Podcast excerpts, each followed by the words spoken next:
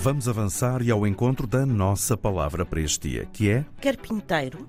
E os veículos de rodas puxados por cavalos, utilizados na antiga Roma, eram, apesar de terem alguns elementos em metal, sobretudo fabricados com madeira.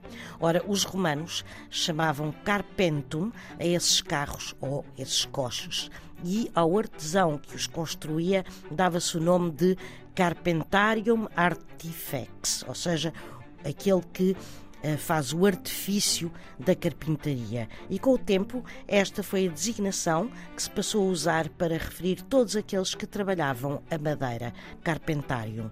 Palavra é essa da qual derivou depois carpinteiro. Palavra do dia, edição Mafalda Lopes da Costa.